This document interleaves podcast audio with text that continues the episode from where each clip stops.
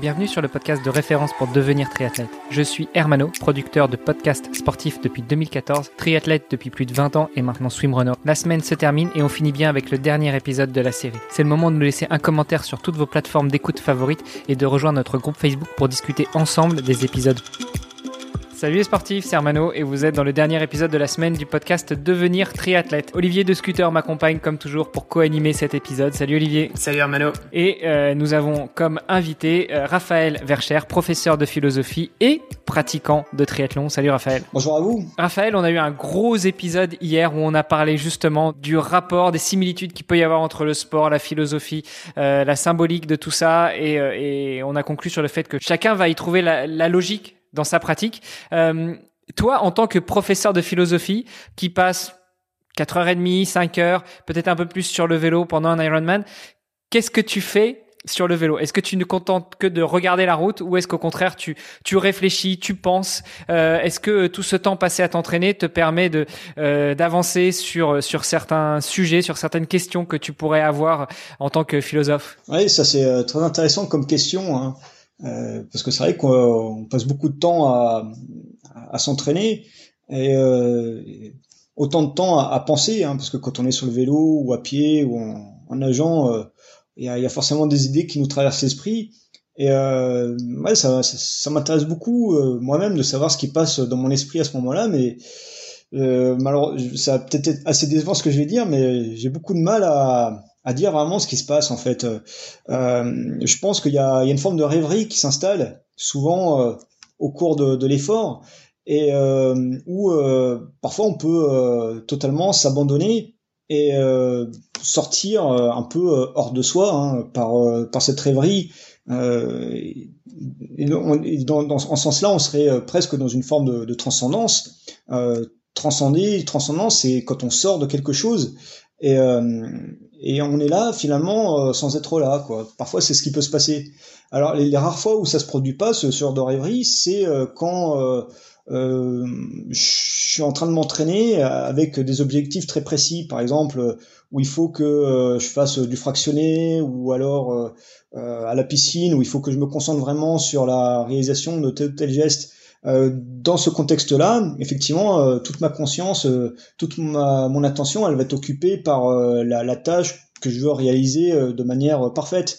Mais quand je suis dans un entraînement plus libre, et typiquement c'est ce qu'on fait quand il y a des sorties longues, bah là, oui, au contraire, je suis dans une forme un peu de rêverie où les idées elles viennent comme elles, sans, sans qu'on puisse vraiment savoir comment elles arrivent et euh, une rêverie qui euh, rapproche finalement euh, l'exercice physique d'une forme de, de, de poésie. Hein. Ça, c'est ce qu'on disait il y a quelque temps. Et finalement, on va être dans une rêverie qui va agglomérer tout un tas d'éléments. Ça peut être le, le, décor, ça peut être des gens qu'on a croisés, etc., etc. là, j'ai eu la chance il y a quelques jours de, de monter le, le Mont Ventoux. C'était la première fois que je, que je le faisais hein, en vélo. Et euh, bah, c'est une expérience qui est assez euh, fabuleuse. Hein. J'avais décidé de partir tout seul. Et euh, bah, quand on est sur le vélo, dans, dans ces cas-là, on y est quand même pour un petit moment. Et bah là, on passe par tout un tas de, de pensées qui euh, sont d'ordre vraiment très différent. Et c'est ça qui rend justement les sports d'endurance vraiment très intéressants. Et finalement, cet aspect méditatif du sport, même si c'est c'est pas forcément le moment où tu vas avoir euh, tu sais la, la nouvelle idée du, euh, du, du prochain livre que tu voudrais écrire ou euh, ou la, la prochaine la, la prochaine startup que tu voudrais lancer ou ou même le le enfin voilà c'est même s'il n'y a pas de de takeaway pour reprendre un, un anglicisme très concret qui en ressort je pense que ça reste nécessaire de manière inconsciente structurer aussi tes pensées ça, tu vois, c'est enfin souvent on a tendance à dire la la la nuit porte conseil. Euh, bah, finalement, euh, la nuit c'est un peu une voilà et le sport aussi parce que la nuit je pense que c'est un peu c'est une forme de méditation euh, euh poussée euh, à l'extrême puisqu'on est on est complètement on perd complètement conscience. Et là on est un peu dans un stade un, peu entre les deux. On n'est pas dans du sommeil comme tu le disais on est dans une, on est en, en, phase de rêverie donc on est entre le sommeil et, et l'éveil euh, et, et, donc je pense que c'est un moment aussi qui nous permet bah, de, de refaire un peu une, tu sais, un, un, un restart un petit peu de notre, de notre cerveau, de, de, de, tout ce qu'on a en tête. et, je pense que c'est ce qui permet aussi d'avoir de meilleures idées, ou en tout cas de pouvoir prendre de meilleures décisions, même si le, le, processus se fait, je pense, de manière très inconsciente. Ah, je suis convaincu de ça, effectivement. Il y a un travail inconscient qui, qui se fait au travers de, de ces activités qu'on trouve effectivement également dans le sommeil et dans l'activité physique, ça se fait sous, un autre ordre. Après, il faut pas non plus à mon avis, euh, exclure le fait que euh, quand on part dans des sorties longues, il y a aussi parfois euh, quelque chose qu'on veut chasser. Hein. Ça, ça a été aussi montré par certains auteurs. Quand on va se lancer dans des, dans des sorties longues, ce qu'on va chercher justement avec cet état de rêverie, ça peut être aussi un état un peu d'abrutissement, hein, pour le dire d'une manière assez assez convenue, et un état où finalement on pense plus euh, à, rien, on pense plus forcément euh, aux soucis qui peuvent euh, nous empêcher de vivre ou une, parfois une forme de souffrance qu'on pourrait avoir vis-à-vis d'angoisse ou d'anxiété existentielle disparaît. ça, il y a un philosophe qui s'appelle Suran, qui est un philosophe quand même assez pessimiste, euh, et lui, justement, il disait que euh, parce que pendant un moment, il avait fait beaucoup de vélo. En fait, il faisait des centaines de kilomètres euh, par jour. Et il disait, bah, justement, c'est la pratique du vélo plusieurs heures par jour qui lui ont permis de trouver une forme d'apaisement. Et euh, ça, à mon avis, c'est aussi présent. Alors évidemment, faut pas généraliser, hein, parce que peut y avoir tout à fait des, triathlètes qui ont une, forme de, santé mentale tout à fait euh, exemplaire. Mais euh, chez certains, le, la pratique physique à outrance, ça peut aussi être le moyen de combler certaines failles un peu existentielles, certaines failles un peu narcissiques de ce type-là un signe qui le montre, c'est justement l'addiction qui peut s'installer euh, là-dedans. Puisque euh, si euh, on a besoin de ça pour se sentir bien, bah, finalement, si on n'en fait pas, on va se sentir mal et donc on va vouloir continuer à, pratiquer de, manière un peu indéfinie. Tu parles de narcissisme. Est-ce que finalement le fait de devenir triathlète, de devenir Ironman, de faire partie de l'élite entre guillemets du point de vue de la, la performance physique, est-ce qu'au contraire, c'est pas un peu euh, le, piège pour euh, pour tomber dans le narcissisme? Oui, oui, il y a quelque chose là-dedans. Hein. Évidemment, euh, là, moi, je suis toujours très impressionné quand je vais sur les réseaux sociaux de voir sur Instagram tous les triathlètes, que ce soit des, hommes ou des femmes, qui mettent en avant leur pratique, même quand c'est des amateurs et qui ont tendance à se définir socialement par leur identité triathlétique euh, parfois, ça va même dans le nom qui, qui affiche dans les réseaux sociaux. Euh, je sais pas, euh, John Dupont, triathlète, euh, qui est lui-même finalement assez anonyme. Et, et, on voit que par rapport à ces quelques exemples, que bah, il y a un sens existentiel, un sens social qui est tout à fait donné par la, la, pratique du triathlon, qui justement bah, met en avant tout un tas de valeurs euh, euh, sociales qui euh, sont très intéressées et très intéressantes pour. ok, mais donc du coup, on le disait hier. et bon, on en a parlé un petit peu là maintenant à l'instant, mais j'aimerais qu'on revienne sur le statut du triathlète dans la société, parce que c'est vrai que d'un côté il y a ce côté un peu, bah, je fais partie de l'élite et, et, donc bah, justement ce côté un peu élitiste de se dire bah voilà moi je suis capable de, euh, et, et, en même temps, quelle est la, quelle est la, la vision que les gens, que la, la majorité des gens ont des, des, des triathlètes dans la société? C'est quoi le, le, rôle du triathlète finalement dans la société? C'est une question évidemment qui est très, très vaste. Oui, évidemment. Quand on se présente en tant que triathlète à des gens qui euh, connaissent pas vraiment ce que c'est, euh, à des gens qui euh, euh, sont pas forcément des pratiquants, la, la, première chose qui frappe chez eux, c'est une forme d'étonnement. Hein, de se dire bah, déjà faire du sport c'est difficile, alors faire trois sports c'est euh, c'est encore plus compliqué. D'ailleurs c'est un peu une, une blague qu'on retrouve chez les triathlètes hein, de dire que euh, les triathlètes ils font trois sports parce que euh, faire un seul sport c'est c'est c'est pas assez c'est pas assez difficile. Donc il y a déjà cet effet un peu de sidération qui nous place vis-à-vis de la du regard d'autrui où les gens vont se dire ah, bah oui mais comment c'est possible de faire ça? Il faut être malade pour le faire etc et euh, il y a quelque chose d'assez plaisant de la part des triathlètes de dire ah oui mais oui moi j'en suis capable. Euh, j'en suis capable et donc il y a euh, ça nous installe socialement dans un certain statut et voilà les triathlètes sont assez contents d'appartenir à cette caste de toute façon ça ça a été dès l'origine du triathlon avec l'Ironman hein, quand John Collins, qui est le, fondateur du, de, de l'Ironman, de la distance Ironman, disait que une fois qu'on avait fait l'Ironman, on pouvait se vanter pour toute sa vie d'avoir fait ça.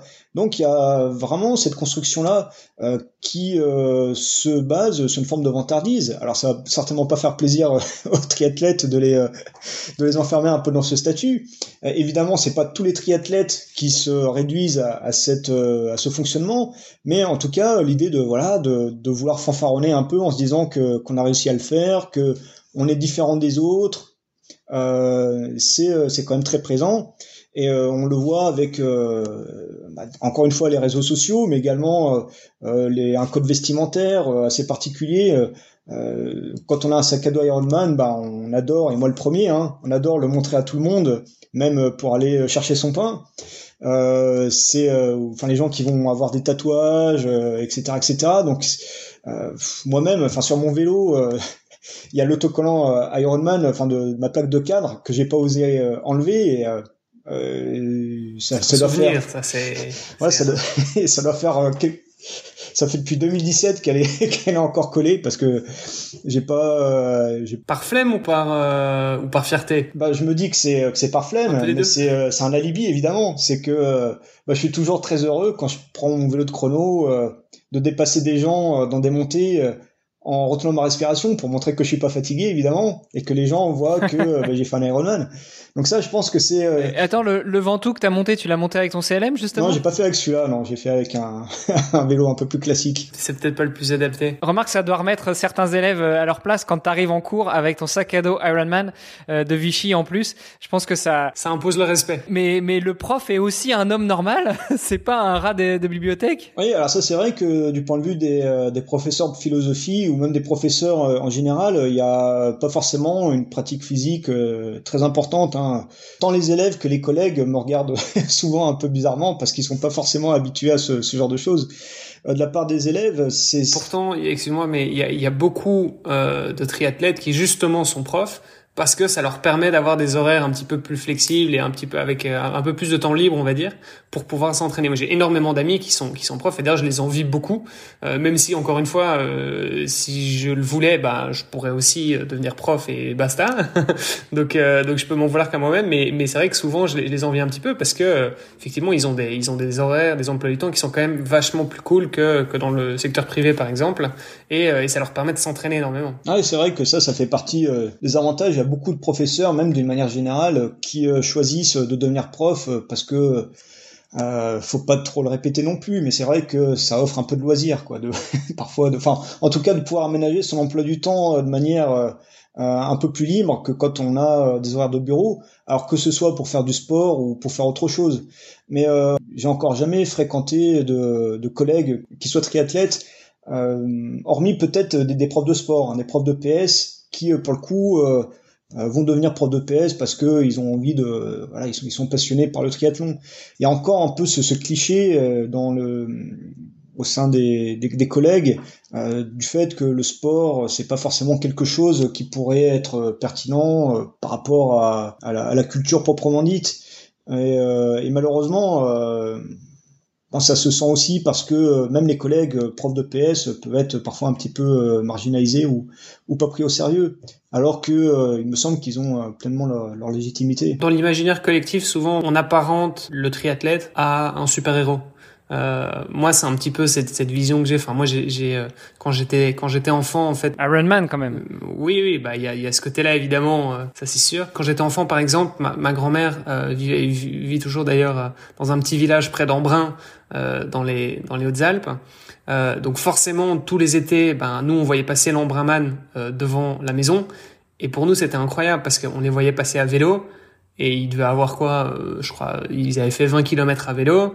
Et puis quand on disait bah en fait ils ont déjà euh, nagé 4 km et là il leur en reste encore 160 et après ça ils vont encore courir 40 km et donc quand t'es euh, quand t'es gamin et que t'as 5 6 7 8 ans et que tu vois passer ces gens-là tous les étés tu te dis mais c'est possible. Enfin tu vois tu les vois un peu comme des super-héros quoi. Ah oui ça c'est c'est très vrai. Et comme comme tu l'as dit l'appellation Iron Man elle fait tout à fait référence à la, la mythologie des super-héros. Et au-delà des super-héros, enfin, il y, a il y a le personnage d'Hercule hein, et des, des douze travaux d'Hercule. Finalement, le, le triathlète euh, euh, moderne, oui, c'est un Hercule qui n'a plus que. C'est un quart d'Hercule, quoi. Ouais, c'est ça. Ouais. euh, mais c'est des travaux importants parce que, comme on l'avait dit euh, précédemment, c'est euh, des travaux qui nous euh, confrontent à la nature en elle-même. À chaque fois, c'est un face à face, face aux différents éléments de la nature, et c'est c'est finalement c'est ça qui qui constitue le, triathlète et l'admiration qu'on peut lui, lui lui opposer. Euh, avec en plus cette dimension qui est de se confronter à ses limites d'endurance, à ses limites euh, en termes de, de, souffrance. Messieurs, je crois que nous avons une discussion qui pourrait durer encore des heures, euh, mais, mais il va falloir à un moment rendre l'antenne. Raphaël, si on veut, euh, si on veut continuer à te suivre, à échanger avec toi, à parler philosophie, tu, alors Olivier l'a rappelé, euh, tu as écrit un livre qui s'appelle la, la, philosophie du triathlon. Oui, c'est ça, philosophie du triathlon aux éditions euh, du Volcan, disponible dans, dans, toutes les bonnes librairies et, et sur Internet également. Et, et, si on souhaite continuer à échanger avec toi, j'imagine que on peut le faire via ton Instagram, via ton Facebook. De toute façon, on mettra tous les liens dans les, sur les réseaux sociaux. mais si on a la, la moindre question sur le sport et la philosophie, la philosophie le sport l'un dans l'autre ou l'autre dans l'un, euh, on peut prendre contact avec toi. Oui, bah, avec plaisir. Je suis tout à fait euh, ouvert euh, aux discussions hein, par les réseaux sociaux. Et au débat. Oui, au débat. Mais ça, c'est important. C'est l'essence du de la philosophie. Hein. Euh, je, je, suis disponible pour le, le service après-vente. génial, Raphaël. Merci beaucoup en tout cas d'avoir accepté notre invitation. C'était c'était vraiment euh, génial de, de pouvoir aborder le triathlon d'un autre point de vue finalement. Euh, C'était la première fois qu'on parlait vraiment euh, philo, euh, philo et triathlon, et ce sera peut-être pas la dernière. Bah, J'espère pas. Bah, avec plaisir. Hein, C'est moi qui vous remercie. Hein, C'est toujours euh, un plaisir de pouvoir euh, discuter de ces questions et de et d'en débattre avec un public averti que, comme vous l'êtes. Super. Bah, merci beaucoup, Raphaël. Merci à vous. Bon week-end. Merci d'avoir écouté cet épisode et peut-être même cette série hebdomadaire jusqu'au bout. N'oubliez pas de rejoindre notre groupe Facebook pour discuter avec les invités, commenter et poser vos questions. Et Olivier et moi, nous vous répondrons dans un prochain épisode. Bon week-end et à la semaine prochaine. Salut les sportifs